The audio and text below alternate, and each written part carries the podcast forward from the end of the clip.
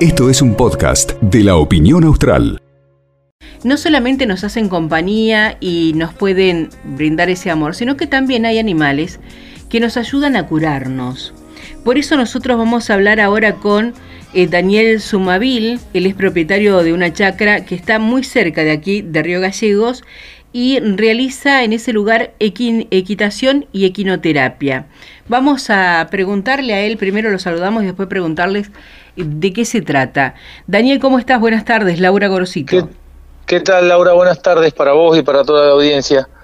Bueno, ¿hace mucho tiempo que estás trabajando muy cerca de, Río Gallegos?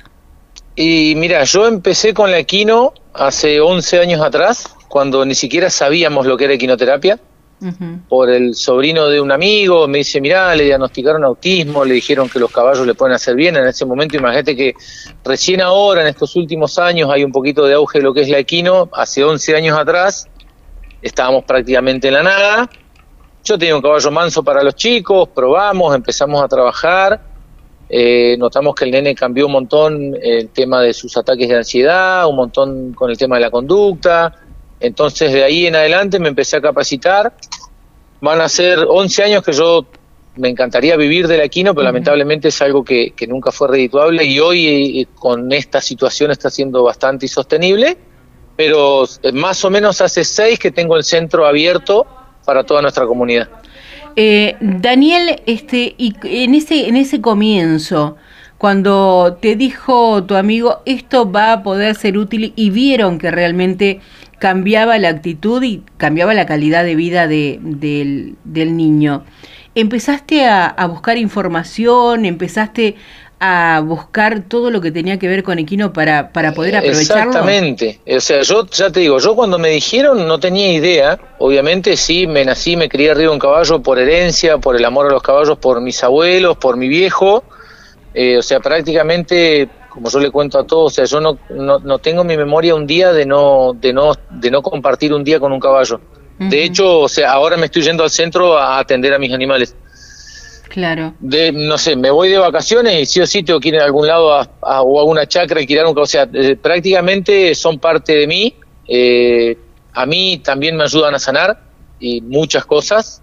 Entonces, en ese momento empecé a recaudar información, a leer, me fui a Córdoba a hacer un curso de quinoterapia en la Fundación Cordobesa de Quinoterapia, después estuve, bueno, Bariloche, eh, hice todo lo que sea referido a lo que es eh, el caballo, podología equina, cursos de odontología equina, o sea, todo lo que refiere al, bienestar y a la salud del animal, para que obviamente eh, lo podamos tener bien y, que él también nos pueda hacer bien a nosotros. Eh, para las personas que, se les recomienda equinoterapia, yo sé que son eh, distintas terapias para cada una de las patologías. Eh, ¿En qué les cambia o, qué ves vos beneficioso para que la gente entienda? Del vamos, en realidad no hay que tener ninguna patología. El caballo de, a nosotros como ser humano nos hace trabajar mucho la seguridad y el autoestima en uno mismo. O sea, yo he trabajado con nenes que no tenían ninguna patología y he trabajado con nenes que sí. Obviamente eh, nos empieza a mejorar la calidad de vida desde, desde uno mismo, ¿no? O sea, el hecho de poder subirte un caballo, que no todos les, suele pasar de poder subirse la primera vez, mucho es muy lindo verlo en fotos y verlo en la tele y cuando llegás al tener un animal de un metro cuarenta, un metro cincuenta y que pesa 450, 500 kilos, no es tan fácil subir. Claro. Eh, eh, una vez que uno logra confiar en el animal y estar arriba del caballo y que realmente, como decimos nosotros, te cae la ficha, que vos podés dominar un animal de 450, 500 kilos, cualquier otra situación en tu vida vos la podés enfrentar de una manera distinta. Más allá de que hoy está ya más que demostrado que el caballo igual se lo usa para muchas terapias, no solo que montar, eh, se pueden hacer terapias pie a tierra, se los está usando para sanar, hay técnicas de sanación con caballos eh, y es solo interactuar con ellos, no directamente tenés que estar arriba del lomo del caballo. Sí, a mí me da, me da la impresión, eh, bueno, cuando era chica tuve la posibilidad, mi abuelo tenía algunos caballitos, y de, de, poder tener contacto con ellos. Y el hecho de vos ves una imagen o de una persona cepillando un caballo y eso es relajante. Pero es relajante para quien lo está haciendo. Exactamente, el contacto con ellos ya es algo para nosotros relajante. Y la otra que bueno, que el caballo, eh, al ser un animal que desde estazo, desde que existe sobre la tierra, es un animal de manada y siempre fue un animal que fue un animal de presa, mm. siempre, o sea, el caballo no está todo el, como nosotros pensando en que si llego a fin de mes, o sea, el caballo es un, animal que siempre está en el aquí y en el ahora. Mm. Entonces nos trae a nosotros al aquí y a la hora, cosa que por ahí nosotros, más con los ritmos de vida que se llevan hoy, nos cuesta mucho. Claro. Ahora, este, quienes quieran eh, participar, porque eh, yo entiendo, como lo decías recién vos también, y me, trajo a esta realidad, de que no solamente quien tiene una patología puede eh, disfrutar y, tener un, un cambio de, visión de lo que es estar tranquilo, relajado. ¿Cuál es el límite para estar en contacto con un caballo quienes lo quieran montar, por ejemplo? Pues ya sabemos que el contacto es muy productivo también.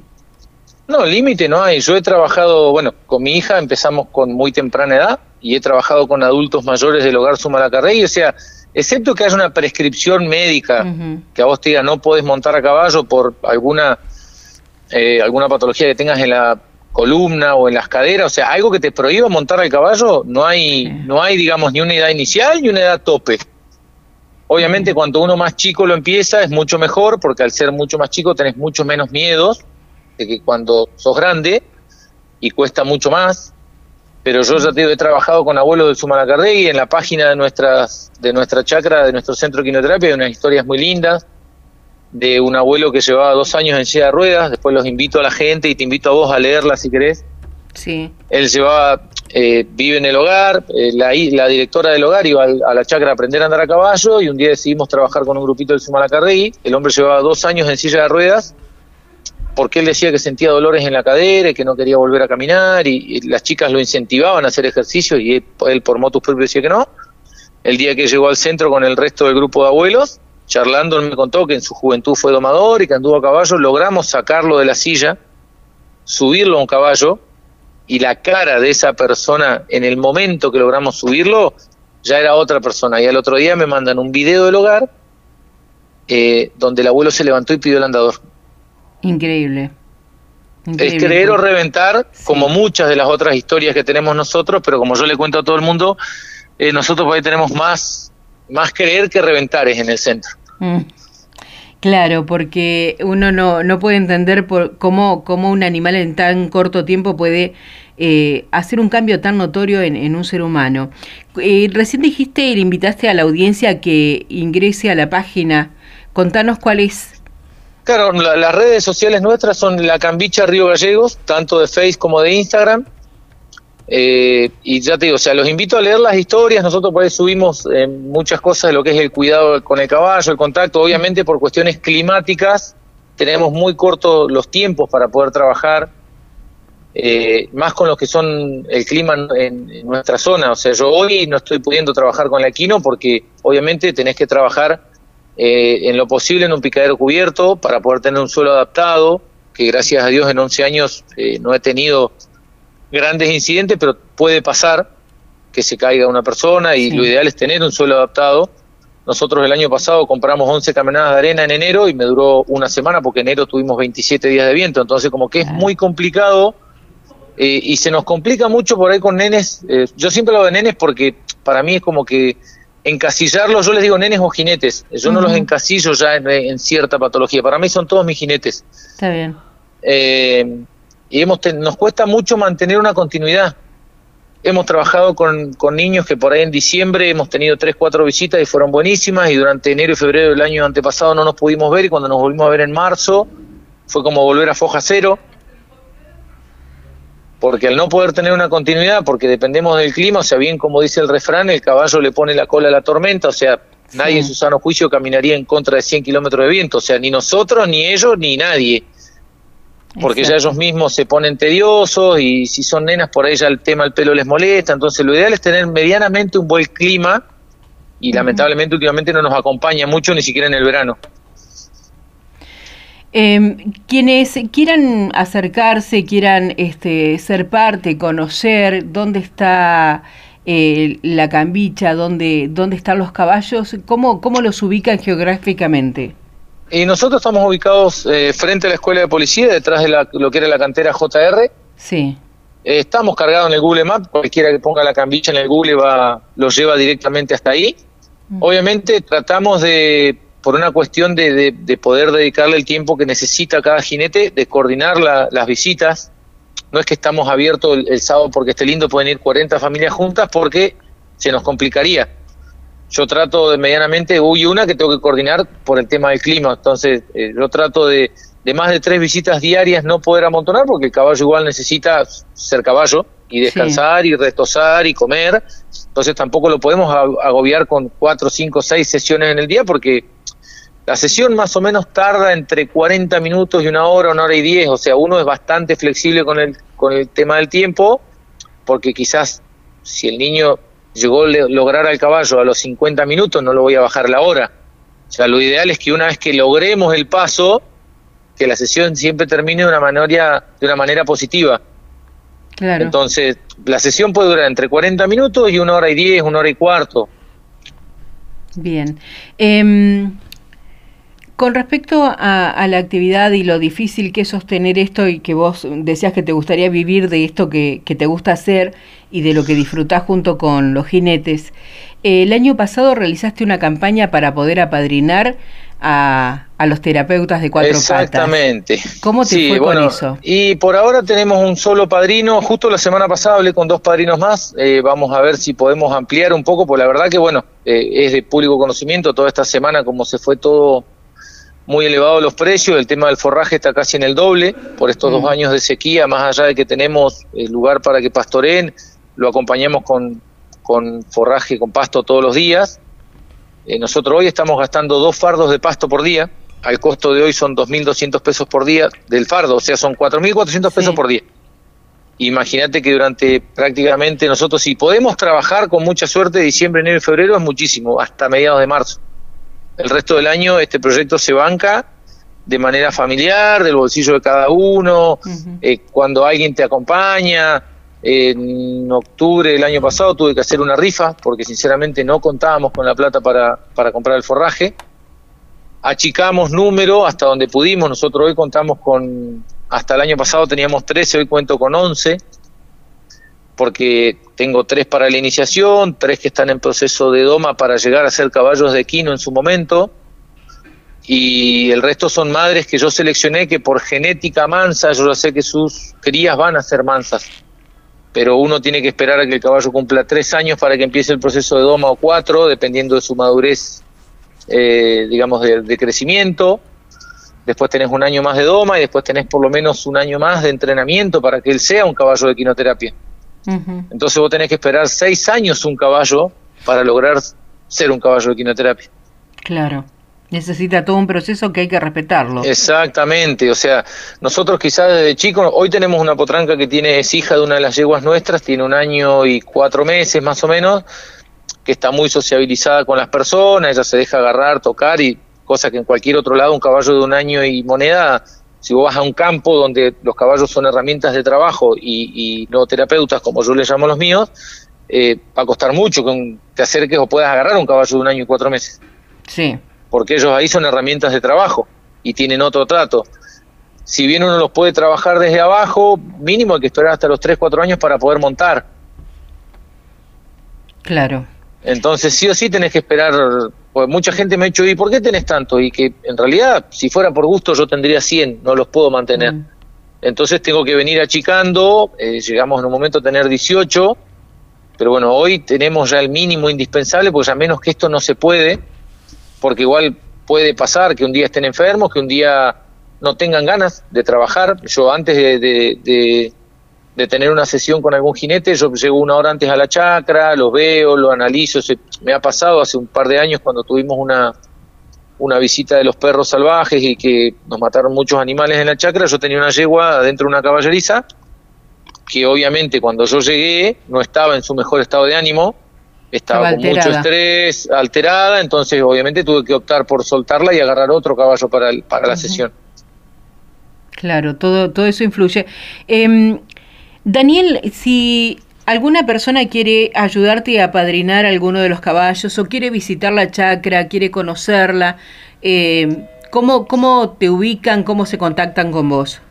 Y mediante nuestras redes y si no a través de mi Facebook personal, Daniel Omar Sumavil, o mi número que es 2966 402519 eh, son bienvenidos, o sea, ya te digo, o sea, nosotros estamos abiertos a toda la comunidad, no tenemos ni, edad inicial ni edad tope para, para trabajar. Lamentablemente en esta época no podemos trabajar por cuestiones climáticas, pero sí se puede organizar alguna visita, por lo menos para ir a ver, tener un primer contacto, charlar y ver si, si podemos llegar a hacer algo. Y bueno, obviamente, si alguien quiere ayudar o apadrinar, que sería lo ideal. Eh, en realidad es una manera, yo creo que yo tengo contacto con muchos centros de quinoterapia del resto del país y la mayoría tiene padrinos. Cada caballo tiene uno, dos, tres padrinos porque lamentablemente el costo de un caballo es caro, el veterinario es caro. Eh, nosotros contamos con nuestra veterinaria cabecera, que es Agostina Cambarilla. Agostina cada tres o cuatro meses nos hace una visita en el centro. Por ahí yo, por los años que llevo con la experiencia de los caballos, por ahí lo que es desparasitación lo hago yo, por ahí un inyectable si tienen algún corte, o sea, un primer ataque clínico, por ahí lo puedo llegar a hacer yo, porque contamos con un botiquín para, para nuestros terapeutas de cuatro patas en la chacra, pero siempre a la larga tenés que terminar con un profesional, o sea, por nosotros, más allá que yo tenga 40 años de experiencia con los caballos y que haya hecho cursos de podología y de odontología, no quiere decir que yo sea un veterinario. Entonces, muchas veces tengo que recurrir a la veterinaria. Bueno, entonces eh, quienes quieran apadrinar están más que invitados a, contactarse con ustedes y quienes quieran conocer el lugar, no es época de, poder salir a caballo. Sí, por ahí no es, claro, no es época de por ahí trabajar, pero por ahí un mínimo acercamiento, alguna terapia de, a, pie, estar ahí al lado del caballo, como vos bien dijiste, cepillarlo, o sea, son todas por ahí tácticas que parecen muy sonsas, pero a la gente que por ahí les tiene miedo, eh, eh, podemos empezar por ahí. Es el primer paso para el acercamiento. Exactamente. Yo he tenido gente de, mayor, una persona de una señora muy grande que ella le encantaba el tema de los caballos, se golpeó de chica porque fue a un lugar y dijeron, no, sí, el caballo es manso, pero el caballo era manso para alguien que andaba todos los días y no para ella que andaba una vez al, al, año.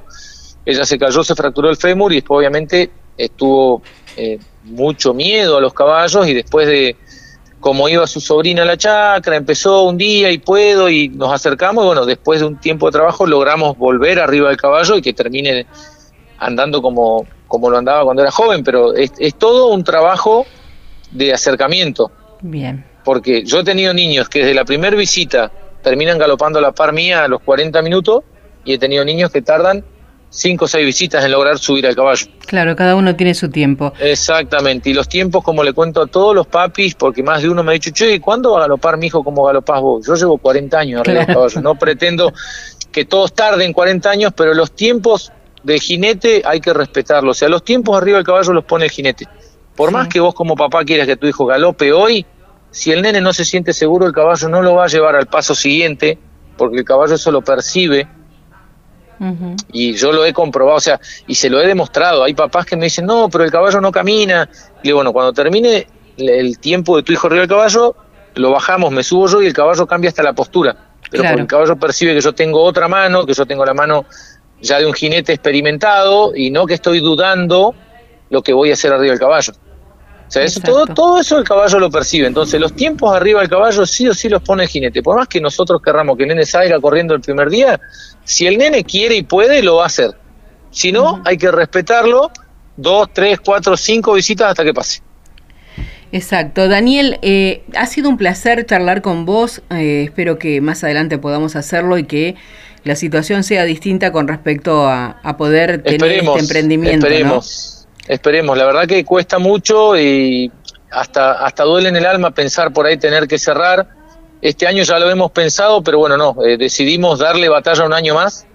Yo agradezco a Dios que todavía tengo algunos amigos con, con campos, entonces durante el invierno que se hace muy pesado, llevo dos a un lado, tres al otro, por ahí dejo dos o tres en la chacra, eh, pero bueno, eh, se hace complejo el tema del mantenimiento Vos fíjate que si sacás cuenta estamos hablando de una, no sé, cerca de 120 mil pesos por mes en comida.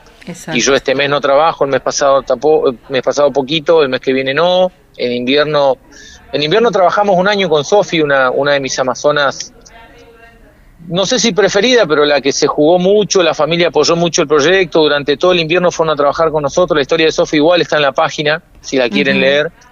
Eh, Sofi, Sofi hoy hace dos años que yo ya le dije a la mamá que Sofi lo que le queda es llegar a disfrutar andar Yo a Sofi la espero con dos caballos ensillados y salimos a andar. Mm. Sofi tú aprendió todo lo que tenía que aprender en el proceso de, aprendizaje y hoy es una nena mucho más segura y, todo. Eh, pero bueno, ya eso te digo, depende sí o sí de cada jinete. Exacto. Daniel, te mando un abrazo gigante, muchísimo, pero muchísimo placer hablar con vos. Y bueno, la tranquera está abierta, si Dios quiere, para el verano, cuando quieran ir, y hacemos una nota allá, o quieren hacer una visita a ustedes, más que bienvenidos. Un placer, amo los caballos y me va a traer recuerdos de cuando era muy, muy joven. Gracias. Bueno, te espero entonces. Gracias, Laura. Un placer, hasta luego. Hablábamos con Daniel Sumavil, él es propietario de una chacra que está a 14 kilómetros de Río Gallegos. Hace 12 años que enseña equitación y equinoterapia, ¿sí? La equinoterapia con trabajos y, y el beneficio que trae para no solamente las personas que tienen algún tipo de, de patología, sino para quienes no lo tienen. Eh, imagínense por un momento nada más lo que es montar un caballo y salir, con el aire que te pega en la cara, con la libertad absoluta, con un animal que te lleva con toda la libertad que él tiene y disfruta a diario. Así que yo creo que es muy bueno, pero muy bueno para todo el mundo. Así que tenemos la invitación, chicos, para el verano. Vamos a ir a andar a caballos. A esta nota la podés volver a escuchar en el podcast de LU12 AM680.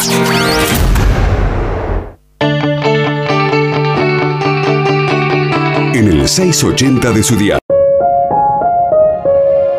Esto fue un podcast de la opinión austral.